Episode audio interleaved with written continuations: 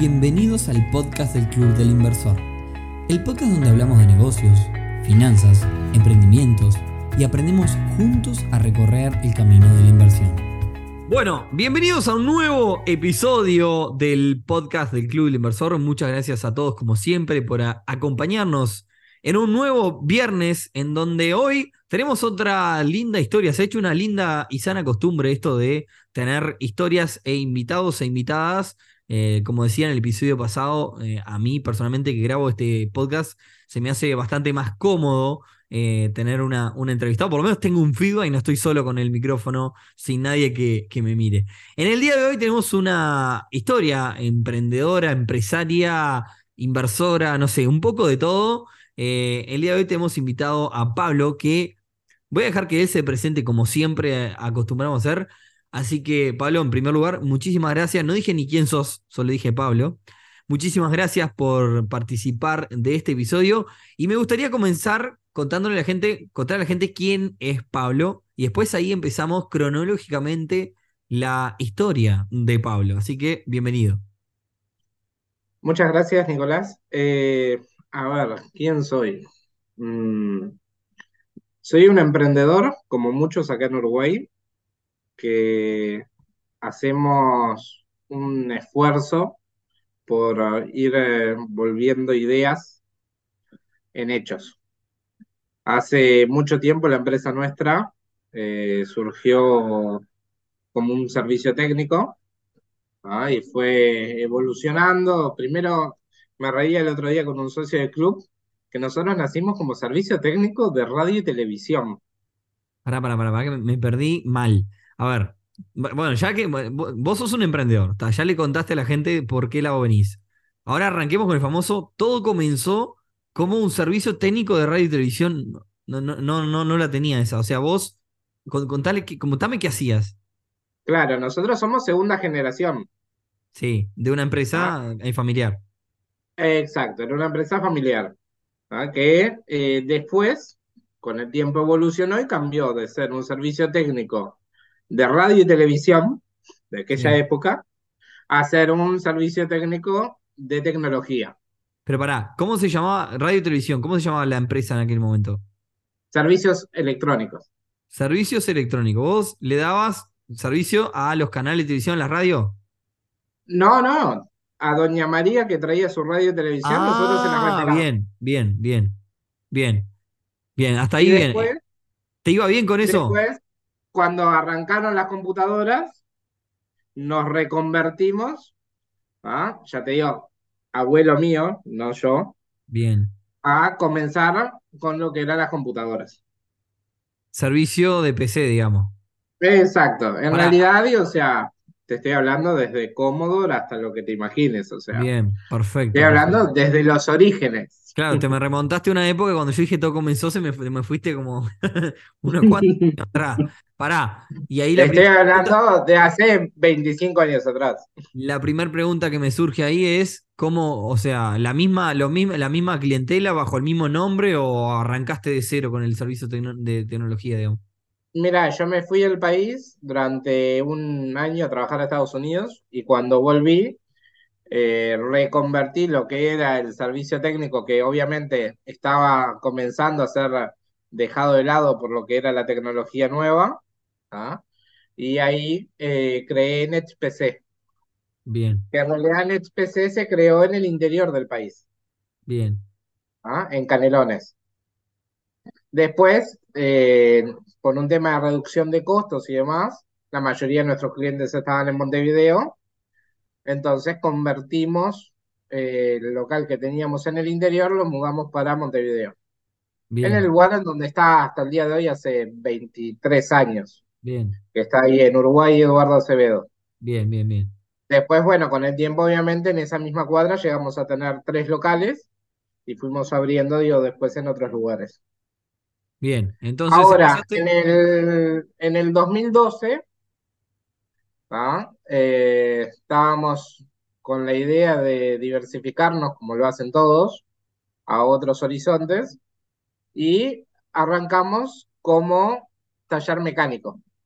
Bien, para yo hay una pregunta, yo nos, nos conocemos ya hace un tiempito, hemos hablado un montón de veces, pero hay una pregunta que, que a mí me queda es, ¿cómo, cómo se te ocurre el rubro? Es decir, yo he tenido varios rubros también, lo sabrás, pero digo, más allá de eso, de ¿cómo, cómo surge el, bueno, hoy soy un servicio de tecnología, mañana tengo un taller mecánico, pasado tengo, no sé, un Un ancianos, un colín, sí, sí, como vamos a hablar ahora, pero vamos, vamos por parte, pero a lo que me refiero es...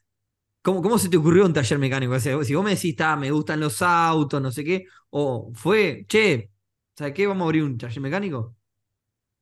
Eh, a ver, uno a veces tiene ideas. El origen de las ideas es muy difícil de recordarlo después de muchos años, ¿verdad? Pero básicamente siempre sigo el mismo protocolo, o sea, analizo un nicho de mercado que no esté bien atendido. Trato de ver un diferencial que me separe del resto y después veo si es rentable. Hago una prueba, lo sigo adelante o me retiro.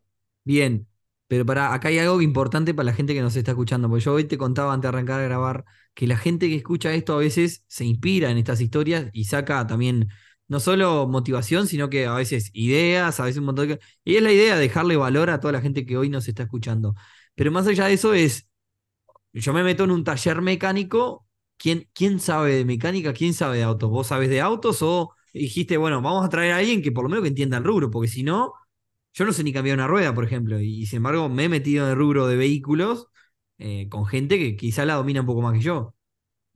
Exacto, todo siempre está en el equipo, ¿verdad? Claro, Nosotros, digo, en el rubro automotriz no conocíamos absolutamente nada. Si me preguntabas cómo podía arrancar el vehículo si me quedaba sin batería, la verdad no tenía ni idea. Obviamente, digo, o sea, una de las cosas que tiene cualquier emprendedor, que sea buen emprendedor, es la necesidad de aprender cosas nuevas. Mm, ¿ah? Entonces, cuando te toca pasar de la idea a los hechos, o sea, tenés que aprender y te lleva una curva de aprendizaje que a veces es más corta, a veces es más larga. Yo en lo que es la parte automotriz te puedo decir que hasta el día de hoy sigo aprendiendo cosas nuevas, y sí, todos los días. sí, obvio. Ahora, eh, evidentemente no es algo de un día, ¿no? Y obviamente, o sea, tenés que formar un buen equipo y ese equipo a veces se va dando. O sea, vas conociendo gente en el camino que alguna, o sea, te, ap- te aporta y te suma, otra por ahí no tanto, pero te enriquece. Yo, mira, yo ahí prefiero. eh, es, es exact- es, no es técnicamente igual a lo que me está diciendo, pero es muy parecido. Yo prefiero pensar de que cuando se me cruza alguien que me, que, que me va a aportar en algo, ya ficharlo. Decir, bueno, tal persona eh, es bueno. Bueno, no importa si hoy no hacemos nada juntos. Eh, tenerlo ahí, como sea, tratar de, de, digamos, de que esa persona el día de mañana se incorpore a un equipo tuyo, aunque sea para poner una verdulería, no importa. O sea, cuando vos se te cruza alguien bueno, no lo puedes dejar ir. Tenés que tratar de buscar el proyecto para, para, para que esa persona pueda, pueda incorporarse. Eh, Es esto que Es vos me que en estás diciendo dando. exacto, o sea, muchas ideas, digo, o sea, a veces se van de la base de una charla, de un café que tomás con alguien o de simplemente un intercambio de ideas, ¿no? Bien, Y eso entonces sí sí, sucede así. El sigamos tema el es que estamos en Uruguay, entonces a veces hay que cuidar los costos, entonces prefiero agarrar y fichar a la gente que sé que voy a utilizar. Siga- pará, sigamos el orden. Eh, estaba, abriste un taller mecánico, trajiste un equipo, alguien que sepa, tenías a alguien en la vuelta Abrimos un taller mecánico muy pequeño, vimos que en sí, digo, o sea, no era algo tan rentable como creíamos, ah, o por lo menos nosotros no le encontrábamos la vuelta, y ahí comenzamos a alquilar autos. Bien. Pero te compraste un auto para empezar, o sea, para empezar te probaste, digamos. Exacto, arrancamos con cinco camionetas que después terminaron siendo 15. Después tuvimos un contrato con Antel y después fue creciendo, creciendo, creciendo. Bien, cuando, cuando compraste las cinco camionetas, ¿no pensaste, che, si me va mal, ¿qué hacemos? ¿Tenías un plan B o...? No, no tenía un plan B, pero como tenía una empresa que se dedicaba a la venta y siempre, digo, o sea, existe, digo, o sea, la necesidad interna de logística, No, dijiste, los si las pongo a delivery. las pongo a delivery, exactamente. Bien, bien, bien, muy bien. Me encanta, me encanta. Entonces está, genial. Compraste cinco camionetas, te empezó a ir bien y empezaste a comprar más. Todo Compramos salía, más, todo salía de aquel taller mecánico. todo salía de una oficina, porque en aquel momento cerramos el taller mecánico, o sea, llegamos a los primeros días que no teníamos oficina a atender en la recepción de la otra empresa Bien. y después mudamos para enfrente y ahí arrancamos con la rentadora de autos. Bien. ¿Todo, todo lo fuiste haciendo con capital propio o en algún momento pediste inversión y demás? Capital propio y el apoyo de los bancos. Bien, bien, Siempre tuvimos una muy buena relación con los bancos. Bien. Eso es, es fundamental, sobre todo porque siempre decimos que la, la- la tasa más baja siempre te la da el banco, más que, más que Sí, la. siempre. Es así. Bueno, entonces tenías 5 camionetas, 15 camionetas. ¿En aquel nom- el nombre de tu empresa en aquel momento es el mismo que hoy? En aquel momento sí, nació como VIP Bien, y lo único que hicimos fue agregarle el rentacar, entonces se convirtió en VIP Rentacar. bien. E- El, el Y hoy por hoy te diría que estamos en un proceso de sacarle el rentacar para que sea el, Me encanta, me encanta, espectacular. para poder tener un paraguas un poco más amplio. Bien, bien. Pará, ¿por qué, por qué VIP? Porque el servicio de VIP, digamos, no, no. Eh, nosotros siempre apostamos a tratar de tener un diferencial. ¿ah? Y cuando la gente es bien atendida, lo reconoce y te recomienda. Bien, Nosotros te puedo decir que al día de hoy tenemos clientes desde el año 2012 que están activos. bien. Yo ya le perdí la cuenta, tenemos más de 100.000 contratos de alquiler hechos. Sí, sí. No, O yo sea, les, ya no sé ni en qué número de contrato estamos. muchos años antes del Club Inversor, antes de conocer y demás, yo alquilaba en VIP, no me acuerdo clarito, cuando no tenía vehículo, eh, alquilaba, alquilaba seguido en VIP, este, y sí, la verdad que, que de aquel entonces era, era muy buen servicio. Eh, hoy tengo vehículo y en realidad cuando salimos con, en la gira con, con los vehículos de VIP Rentacar y sigue siendo muy, muy buen servicio. Pero pará, sigamos en orden. 15 camionetas y ahí tenías una oficina y te mudaste para otra oficina más grande. Nos, nos mudamos a una oficina más grande, volvimos a abrir el taller mecánico. El taller mecánico no entraba dentro del local que teníamos de la rentadora, porque la rentadora había crecido mucho, lo pusimos en otro, en otro lugar. Eh, en ese momento nos dimos cuenta que no podíamos tener el taller mecánico por un lado y la rentadora por otro, por un tema de logística, estar moviendo, yendo y trayendo los autos, nos volvíamos locos. Y hace ya dos años más o menos, nos mudamos al local que tenemos ahora en la calle Colonia, entre Barrio San Morín y Vázquez, que acá tenemos y ya pasamos de 400 metros que teníamos antes a tener 2100. Claro, ustedes estaban antes en Arenal Grande. Arena Grande, Uruguay, exacto. Yo me acuerdo que ahí alquilaba, para que vea que. Bien, Siempre estuvimos en el barrio porque nos quedaba cerca para ir caminando de un local al otro. bien, bien. Y hoy tienen entonces local allí en la calle Colonia y eh, tienen Exacto. unas a otra sede, ¿no? Tuvimos durante un tiempo en Paysandú y Colonia, pero por un tema de falta de quién lo administrara y demás, más algunos temas de, de la gente que pudimos conseguir en aquel momento para llevarlos adelante, no, no funcionó. Decidimos, cerrar las sucursales y quedarnos solo en Montevideo. Hicimos un acuerdo con otras rentadoras en todo el país y hoy por hoy si nos piden un auto en Rivera o en el lugar que quieras, tenemos otras rentadoras que responden como si fuéramos nosotros. Incluso, digo, también tenemos una red de talleres en todos los departamentos. Eso es algo, eso es un tip interesante para quienes nos están escuchando de no puedo dar el servicio acá, lo doy otro, en otro lado a través de un tercero. Y eso eh, básicamente es construir relaciones de confianza y, relaciones comerciales eh, con responsabilidad de ambos lados, ¿no? Eso es muy, muy importante. Exacto. Mañana se te rompe un auto en Tacuarembó. Yo sé que alguien de una rentadora local te lo va a ir a llevar y se va a llevar nuestro auto él y después nos va a hacer llegar el auto nuestro. Bien, bien, es muy, muy bueno. Esa, a veces dicen que, el, que el, el activo más importante que tiene un emprendedor es su red de contacto y al final del día es, es muy verdad. importante para, para expandirse. Igual Una- una- tenemos un montón de talleres mecánicos en el interior, obviamente. O Bien. sea, siempre, sea en donde sea, tenemos a alguien. Pará, y la pregunta obvia, abriste un taller mecánico, te fue mal. Después abriste la rentadora, te fue bien. Volviste al taller Exacto. mecánico, ¿qué cambió? Volví al taller mecánico y nos fue muy bien. Y fue muy bien. ¿Qué cambió para que te vaya bien ahora y no antes? La gerencia. Bien, tener al gerente eh, al lado donde están los mecánicos. Y en realidad, voy a ser honesto, pusimos una mujer a cargo del área de mecánica. Bien. Tengo que sacarme el sombrero. y eso, eso, eso fue el cambio. Fue un cambio tremendo. Duplicamos la facturación. Bueno, eh, decirle que venga a laburar con nosotros. Aunque no lo creas, eh, son mucho más detallistas que nosotros, prestan mucha atención, eh, es otro tipo de atención para el cliente, en un rubro que está liderado por, a ver, es un rubro muy machista, ¿verdad? Sí, sí, sí. Lo primero que me sucedió con los mecánicos cuando, cuando puse, o sea, una muchacha a cargo fue que me renunció uno. ¿En serio?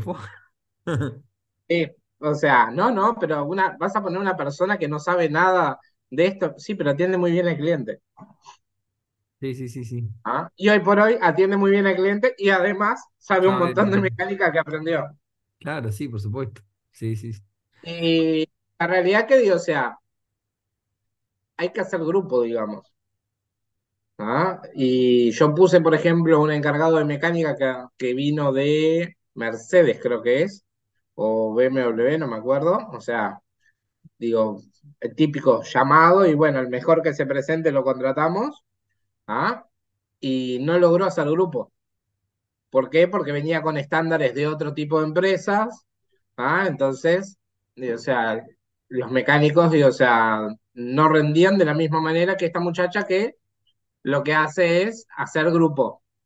O sea, el típico asado los fines de sí. semana, Sí, sí, sí, sí, los after, muchas veces, digo, o sea, acá se cierra tarde, 7, 8 de la noche, y se van todos juntos, digo, o sea, y se van a un lugar y, y toman algo, digo, o sea, es muy importante, sea en la empresa que sea, lograr un buen ambiente de trabajo, que todo el mundo tenga la camiseta puesta, y además lograr que se arme un grupo muy unido.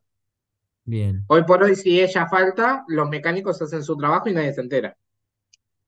Ah, qué bueno. ¿ah? Espectacular. Pará, tengo, tengo otra pregunta ahora, ¿no? Ya que estamos hablando sobre cronológicamente la historia. ¿Cómo te pegó la pandemia? Porque rentadora de auto eh, y, y taller Bah, mecánico. lo recuerdo hasta el día de hoy. O sea, Me viene, me viene el encargado de los vendedores y me dice, tenemos una reserva sin cancelar. Estaba feliz, había sobrevivido una. A la media hora, 45 minutos, llama a la señora, mi marido me dice que no salimos de vacaciones.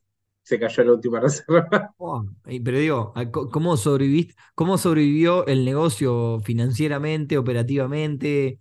Digamos, eso es No, todo. teníamos la ventaja de que nos agarró, te diría que casi en un momento perfecto, porque unos años antes nosotros nos habíamos traído de gerente al gerente de una casa de repuestos muy grande, Mm, que tenía mucha experiencia corporativa y de pasar de ser, eh, también fue la mudanza de local, porque eso también cambió la imagen de la empresa, pero sobre todo cambió que este muchacho, antes teníamos nosotros 95% de los clientes, ¿ah? eran clientes, digo, que no tenían un contrato anual, ¿ah?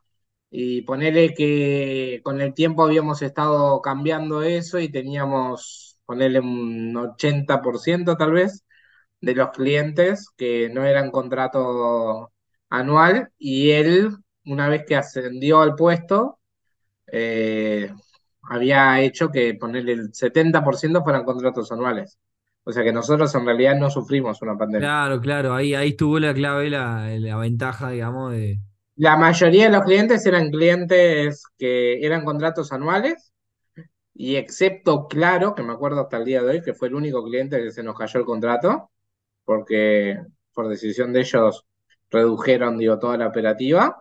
El resto de las empresas, ninguna sufrió. Todas siguieron operando. Claro, claro, vos tenías un modelo B2B donde le vendías a otros comercios, otras empresas. Entonces, claro, ahí fue quizás la, la- la clave por la cual, pues si, si solo vieras del particular, es es muy, era muy bravo. Mi apuesta en realidad antes de contratarlo era tener 50 y 50, estar equilibrado. Y él quería tener lo opuesto, él quería tener 95% empresas, 5% particulares. La realidad es que por un tema de comodidad, porque el cliente, digo, o sea, al final también es muy rentable. es más rentable que una empresa, ¿verdad? Claro, sí. Pero por un tema de comodidad, el cliente mensual, el cliente empresa, lo ves una vez cada tres, cuatro meses. Claro, mucho más cómodo, No, sí, re- no requiere la misma atención. sin duda.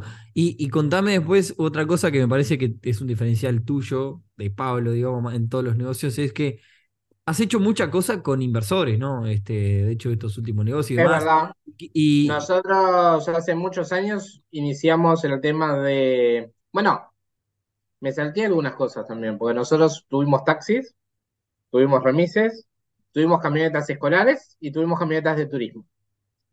¿ah? y- Y era- ¿y qué pasó con eso? bueno, en algunas de ellas vino Uber. Ah, claro, sí. Entonces, cuando llegó Uber, nosotros nos salimos del negocio. Bien. Pero sí, el último remis que lo liquidamos ahora hace relativamente poco tiempo, el año pasado creo, o el otro, había estado parado creo que un año, un año o dos. No, no. O sea, la realidad es, o sea, que una vez que llegó Uber dejó de ser negocio, dio el resto. Por Es lo menos no era lo que nosotros esperábamos y por tanto le quitamos el foco. Siempre lo repetimos, no todas son buenas, ¿no? El que hace negocio no son todo, no son todas ganadas. Hay ganadas y perdidas, y lo importante es que en el balance general no, no te, no te hundas, digamos, ¿no? Pero, pero no vas a, no vas a ganarlas todas. Lo importante es, durante muchos años fue negocio, mientras fue negocio lo aprovechamos, cuando dejó de ser negocio, supimos cuándo retirarnos. Bien, perfecto. Nosotros ya conocíamos Uber de otros lugares y sabíamos que iba a ser un destrozo y de hecho lo hizo. Bien. Ahora, como, como te decía, vos tenés la particularidad que hiciste, o sea, quizás por, por la forma que tenés de pensar y por los contactos y demás, eh, empezaste a hacer mucha cosa con inversores. Que vos sabés que, Pablo, mucha gente, mucha gente a nosotros nos pregunta, sobre todo gente particular que quiere arrancar algo, nos dice, che, quiero arrancar esto, pero yo la verdad el capital no lo tengo. Y muchas veces no, se puede arrancar un negocio sin dinero. O sea, precisás o quien, te- quien lo tenga o precisás eh, socios que pongan determinadas cosas y después el día de mañana se retirarán. Pero digo, no, no, digamos, vos, vos empezaste a manejarte Yo con inversores por, por, por qué motivo. yo soy muy de la idea de, eh, o sea, obviamente Dios, somos emprendedores seriales, porque así como tenemos los proyectos que tenemos ahora, ¿ah? Eh, mañana terminará ese proyecto o quedará funcionando y comenzaremos otro. O sea, nunca vamos a parar. Eh, o sea, cuando nos decimos, no, este proyecto va a ser el último y nos vamos a retirar, en realidad nos estamos mintiendo a nosotros mismos, porque mañana va a surgir otra idea, la vamos a validar, la vamos a hacer negocio y la vamos a arrancar. Y ese más o menos es el mismo sistema siempre que usamos. O sea, nosotros probamos y vemos si podemos convertir la idea en un hecho y que sea un negocio. Cuando es un negocio, lo tratamos de o vendérselo a otra persona y retirarnos y hacer otro, o, como vos mismo decías, lo dejamos en manos de otros inversores y nosotros retiramos ese capital y lo invertimos en otra cosa. sí, y haces todo esto que haces porque te gusta, me imagino. Sí, obviamente. Ojo, es estresante. O sea, nosotros, por ejemplo, septiembre de cada año tenemos que renovar las licencias del Ministerio de Turismo y es una locura. Y en cada rubro tenés otras cosas distintas. O sea, nosotros llegamos a tener una red de farmacias. En la red de farmacias ni te digo lo que era con el Ministerio de Salud Pública. O sea, era un caos. Así Sí, que sí. cualquier persona que quiera entrar en el rubro, ferretería o lo que sea, te llama que seguramente o estuviste cerca o lo tuviste. O tengo algún conocido O seguro, tenés eso algo sí. conocido. Pará, lo que te- estamos Pero hablando del no, tema de, que los inversores. que hay que tener cuidado, Nicolás, Sí, en que convertir una idea en un negocio lleva un camino. Entonces, uno tiene que saber detectar las luces verdes o las luces rojas en el proceso de convertir esa idea en un negocio. claro. ¿ah? ¿Por qué? Porque a veces uno se obstiene y dice, no, yo quiero que esto sea un negocio, así que no sé cuánto. Y tal vez nunca lo va a hacer. Bueno, eso eh, yo también lo, lo he dicho en las redes. A veces eh, descubrir que algo no es negocio o, o- o decir, mirá, esto no es negocio, es, es requete contraválido. O sea, algo, no, no todo tiene que ser negocio. Hay que saber abrazar una idea y hay que saber cuándo soltarla. Mm, exacto. ¿ah? Pero bueno, nosotros en lo que es los autos ya está recontra aprobado. Ya pasamos por una pandemia que nos pegó. ¿ah? Por suerte no la sufrimos. De hecho, cuando se terminó la pandemia, salimos facturando mucho más que antes. ¿ah? O sea que eso fue un éxito. Sirvió también para limpiar muchas empresas que eran, digamos, informales, de tres, cinco autos, dos autos, diez autos, ¿ah? y los que quedaron fueron los que quedaron más fuertes. ¿ah? Y además, digo, o sea, la, por ejemplo, el negocio de la rentadora de autos es un negocio muy integrado. Si yo mañana te digo, tengo una rentadora de autos o hago una rentadora de autos y no tengo, por ejemplo, un taller mecánico Mm, o no tengo la parte de seguros, no es negocio. claro, Porque para tener un, un taller mecánico, una de las ventajas de tener rentadora es que tú sos tu primer cliente. Pero claro. la rentadora, a su vez, sin un taller mecánico no vive, porque no puede tener un auto parado una semana, 10 días. Porque Claro. auto parado, como decía mi abuelo, no gana flete. Entonces, digo, o sea, el Claro, auto tiene que estar trabajando las 24 horas del día. claro, sí, sí, sí, sí, obvio. Lo mismo con los seguros. Las gestiones de seguros son muy lentas en este país, ¿ah? Y si no tenés tu propia gente que está atrás, es muy difícil. Ahora, eh, lo que te decía, ah, yendo al tema de la parte de los inversores, eh, me imagino que tu abuelo, digamos, no, no- no la veía quizás con inversores, porque esto es algo quizás más Ah, moderno no, tuyo. no, claro. O sea, a ver, eh, uno digo, ve lo- las ideas de otros países a veces y las adapta al mercado local. Claro, Ah, nosotros, eh, por ejemplo, lanzamos en Uruguay el car sharing. ¿ah? La realidad es que en Uruguay hasta ahora se lanzaron, no sé, cinco.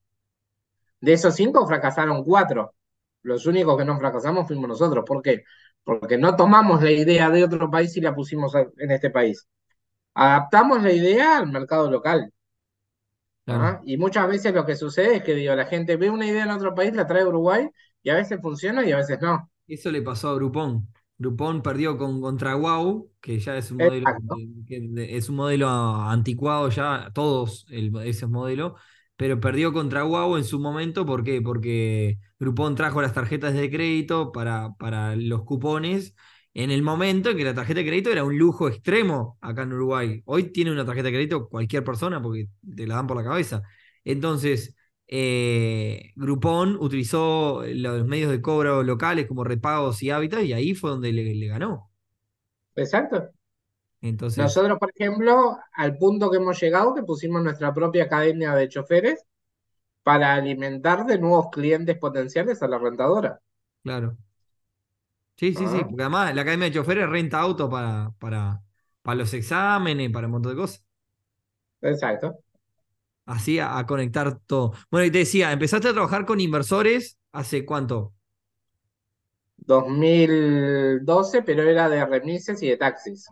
Bien, Y 2000, ya no recuerdo cuánto, habrá sido 2014, 2015, que fue en vehículos. Que en bien, realidad nosotros no los llamamos inversores, pero ponele que sea así. Eh, son vehículos que se compran entre distintas personas, sí, ¿ah? que al principio eran dos o tres, se ponían dos amigos, compraban un vehículo y nosotros se lo alquilábamos y se lo administrábamos. sí, ¿ah? sí, Y hoy por hoy, generalmente son entre cuatro o cinco personas. bien. ¿ah? ¿Y cómo ha sido la un... experiencia? ¿Cómo ha sido la experiencia tanto para la rentabilidad de la empresa como en cuanto a la, a la, a la operativa y demás? Excelente. Bien. O Sí, Porque es un sea, modelo que, que muchos podrían emular en otros rubros y, y buscar la, la inversión privada, digamos, siempre es. yo lo he intentado en algunos otros rubros y, y todavía no he encontrado un rubro en el cual funcione. Estuvimos viéndolo en tecnología, estuvimos viéndolo en otras cosas y todavía no encontré un lugar en donde funcione. Bien. Lo que sí te puedo decir que, por ejemplo, el mismo sistema este de los autos lo aplicamos en el proyecto de los colivings y funciona perfectamente. Bueno, por eso, vamos, ahora vamos a me saco el sombrero de VIP y, nos ponemos el sombrero de los Collins. eh, para que no sea demasiado tampoco largo y que, la gente, no nos deje de escuchar, así que quédense que tenemos otro cuentito más para finalizar este cuento general que se llama Pablo. Eh, ¿cómo, cómo se te ocurrió la idea del, de- del coliving o de pasar a la, a inversión más inmobiliaria? Mira, eh, siguiendo las mismas experiencias que teníamos con los autos. Y como te dije recién, nosotros hemos tratado de aplicar el mismo sistema a otros productos y no ha funcionado. Vimos que había una necesidad entre gente joven que, que está estudiando, entre ingenieros, mucha gente que está dentro del rubro tecnológico, eh, arquitectos jóvenes, personas no tan jóvenes, pero que están inmigrando a Uruguay, te estoy hablando entre 20 y 35 años más o menos. Y ahí se nos ocurrió la idea de comenzar a armar los colivings. Y a su vez estudiábamos ya hace un tiempo el área de economía plateada, viste que se está hablando mucho ahora. Para, que para el que no sabe, de- para un paréntesis, para el que no sabe, no se escucha, economía plateada básicamente se trata de que hoy las personas viven mucho más y que esa persona que quizás antes se pensaba que con 75 años estaba potrada en la casa esperando la carroza, como dicen, básicamente hoy esa persona va al gimnasio, tiene actividades y más, y todas esas actividades para esas personas mayores, eh, eh, digamos, se tienen que crear, porque quizás, yo qué sé, una academia de, no sé, de danza árabe para una persona de 80 años quizás no estaba enfocada en esa persona. Entonces se tienen que crear montones de negocios para cu- cubrir esas necesidades. Exacto. El tema acá es que si uno, o sea, piensa en una persona de más de 65 años, ¿ah? Eh, piensa en lo típico, las casas de salud que hay hoy por hoy por todos lados. ¿Ah? Y nosotros queríamos hacer una versión renovada de eso. Y ahí creamos Altos, que es una unión entre lo que sería un co-living de gente joven hasta 35 años, en la cual decidimos bajar 10 años la edad, ¿ah? Y tenemos a su vez gente de 55 años, ¿ah? que está en muy buen estado de salud, pero que no quiere vivir sola y prefiere vivir en esas comunidades. ¿Ah? O sea, hay gente que no está internada, sino que ellos mismos prefieren mudarse ahí, para o no estar solos, o estar acompañados por otras personas, o tener una vida distinta y más activa. Y ahí surgió Altos, y Altos eh, se le aplicó el mismo sistema de los autos, básicamente, que agarramos y dividimos la propiedad entre los distintos dueños y cada uno cobra un alquiler en función de la cantidad de partes que tiene de ese auto o en este caso de, de la propiedad. Bien. Ahí, Ahora ahí, ahí me imagino que tuviste que hablar o, o involucrarte con alguien que tuviera más experiencia en lo que es, no, no solo un coliving, sino más que nada en la parte de salud de la gente y demás. ¿o?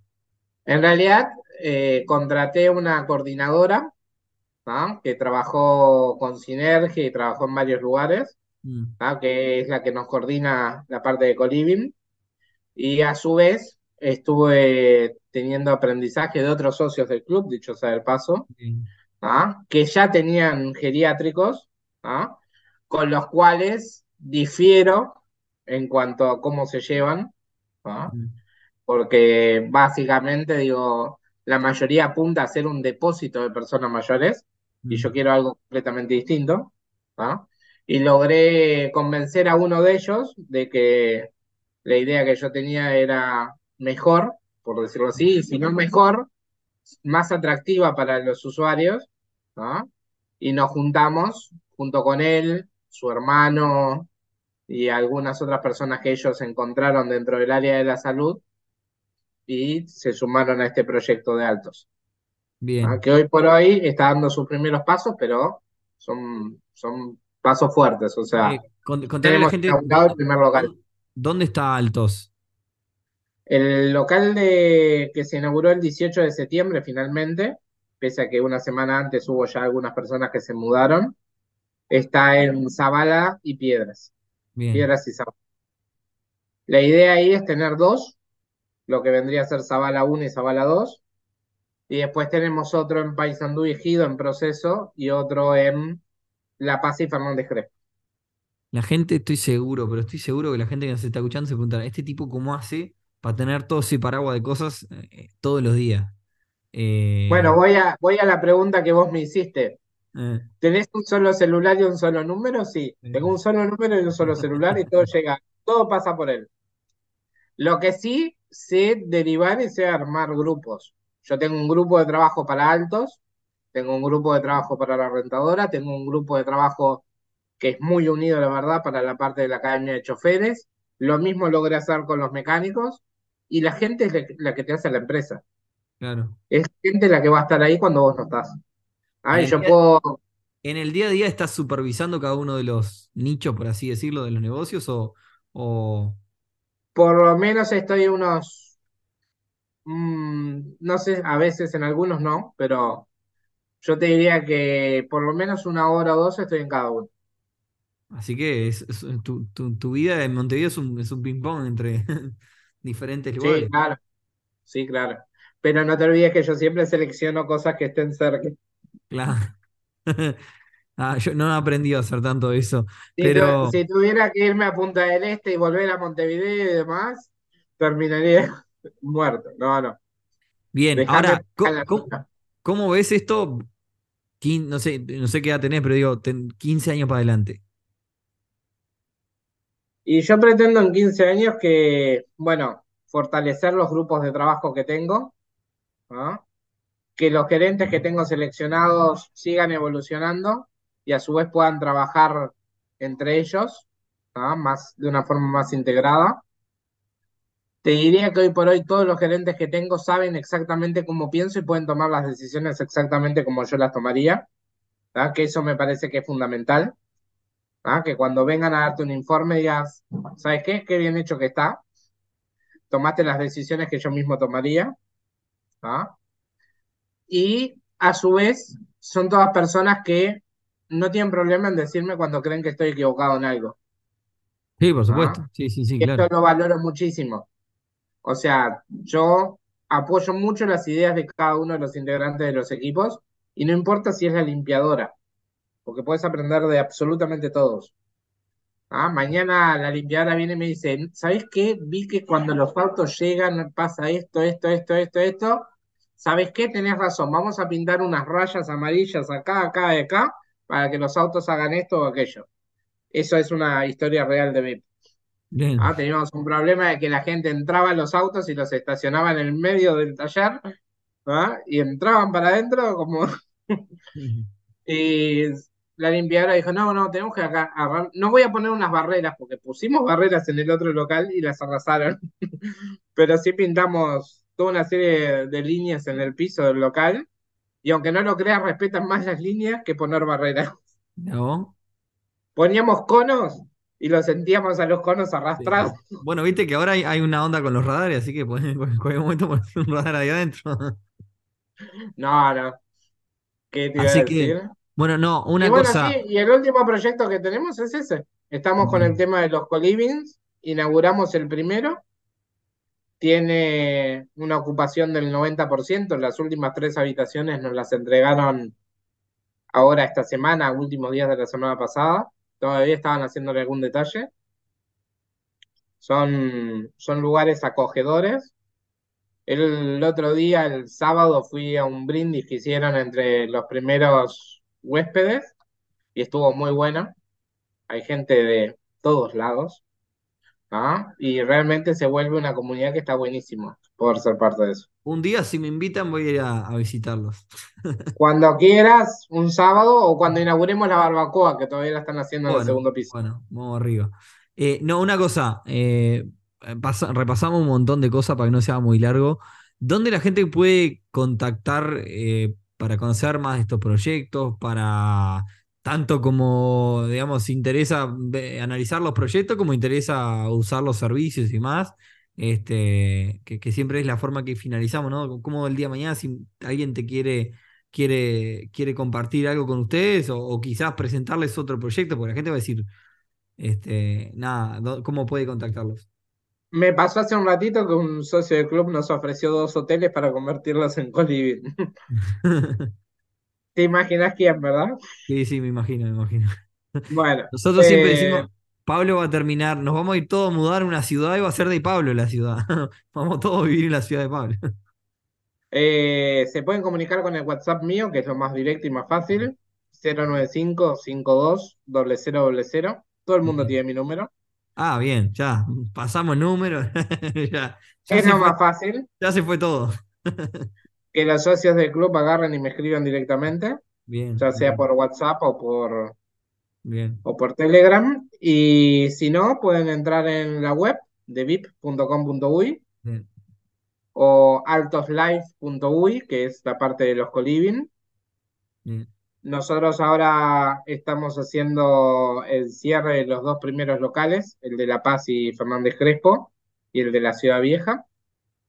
Incluso eh, se decidió aumentar la rentabilidad de los socios que cierren ahora en la próxima semana en un 1% más, bien. porque también nos está pasando mucho que todo el mundo que traccionamos para los coliving se nos van a los autos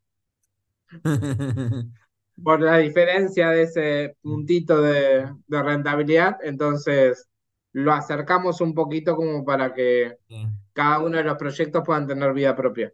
Perfecto, Pablo. Nada, eh, me encantó, me encantó la, la- la charla y, y toda la historia. Yo no- la primera parte no la conocía, este, así que siempre me estoy enterando de cosas. Bueno, cada vez que, yo creo que cada vez que hablemos me voy a enterar de algo nuevo. Eh, así que bueno, nada, muchísimas gracias por, por participar de este episodio. Esperemos a todos los que nos escucharon que les haya resultado interesante. Estas historias para mí están tan, tan muy buenas. Eh, así que nada, Pablo. Creo que me falta escribir el libro. Eh, Vos sabés que yo, yo no soy bueno escribiendo y todo el mundo dice eso. En el momento tenés que escribir el libro. Mi socio Rodrigo escribió un montón de libros, es muy bueno en eso. Pero yo, no- yo no sé si tengo paciencia para escribir un libro. Me gustaría tener esa virtud de poder sentarme. Es como ir a pescar. es- me pasa eso. No sé si te- capaz a vos te pasa lo mismo. Tenemos que agarrar un asistente de estas virtuales, Sí. contarles toda nuestra vida y que digan, bueno, ahora escribí el libro. Escribiendo como constantemente, constantemente me, me, me, me, me sa- me- me saturan los nervios. Es lo mismo que ir a pescar. No, no puedo concebir estar sentado mirando el agua ahí. No, me enloquece. No, Eh, no, Así que nada, Pablo, muchísimas somos gracias. demasiados activos para eso. Muchísimas gracias y bueno, nada, eh, seguimos, seguimos en contacto, vamos a estar charlando por un montón de cosas más. Y gracias a todos los que nos escucharon. Nos escuchamos, entonces nos encontramos el próximo viernes en un nuevo y apasionante episodio del podcast del Club Inversor. Buen fin de semana para todos. Chau, chau.